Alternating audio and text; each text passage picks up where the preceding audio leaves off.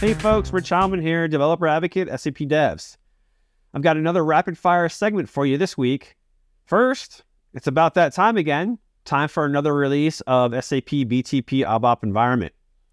Merve Temel from ABAP Product Management recently posted a blog post which gives us all the details around the 2305 release. Lots of new goodness for ABAP development tools, new features around administration and CI CD, integration and security, reuse services, including some cool stuff in the XCO library, and much, much more. For a full list of the new features, make sure to check out the blog post today.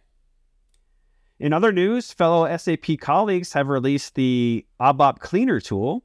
So we've all heard about the guidelines from the Clean ABAP Style Guide, but these are just guidelines, and basically it's up to the ABAP developer to adhere to those guidelines. The ABAP Cleaner tool attempts to automate some of this for us. With ABAP Cleaner, you can clean any amount of ABAP code with a single keystroke within ABAP development tools. So, pretty cool stuff here, folks. So, check out the GitHub repository for more information. Lastly, although not specifically related to ABAP, I wanted to mention another blog post that has recently been published about the SAP S4HANA Cloud free trial which allows you to explore S4HANA Cloud for 14 days and includes 35 guided tours over a wide range of business cases.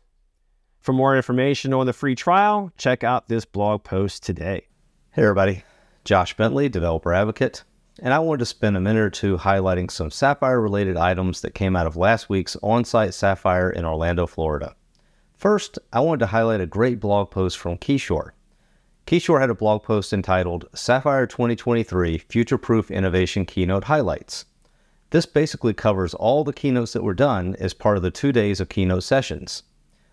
Datasphere, SAP Mobile Start, even a GPT prototype for CAP were covered, along with many more demos, in total 11.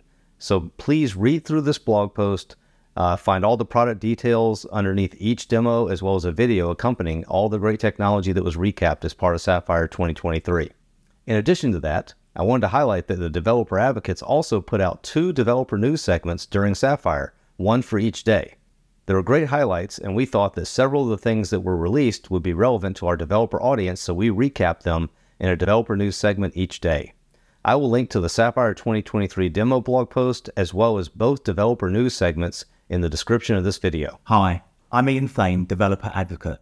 For those of you interested in SAP app development for mobile devices, I'd like to draw your attention to a new announcement alongside the area of SAP Fiori for iOS.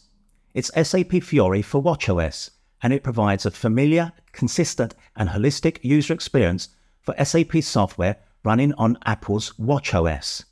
Designing for watch apps presents a fundamentally different approach from designing for mobile apps. So check out this document, which is also linked below. It will take you through the differences in design principles, layout, navigation, and more between mobile devices and wearable devices.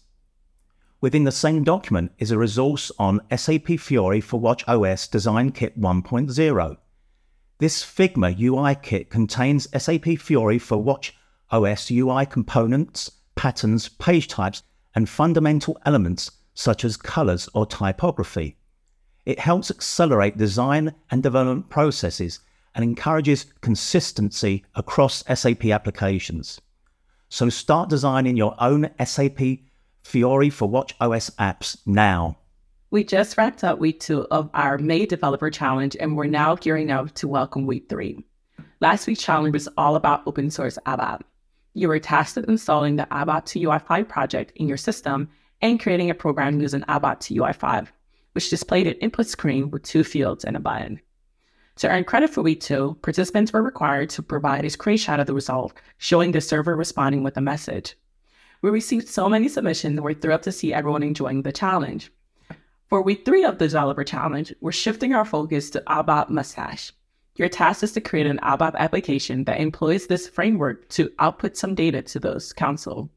The way you use ABAP Mustache is entirely your call. It's your opportunity to get creative and showcase your abilities. Whether you prefer to keep it simple or go all out, it's completely up to you. Now, once you're finished, all you have to do is share your work in ABAP code and present us with a screenshot of the console input to demonstrate that you successfully completed the challenge. We're so excited to see what you all come up with. The link to the blog post and all the challenge details can be found in the description below.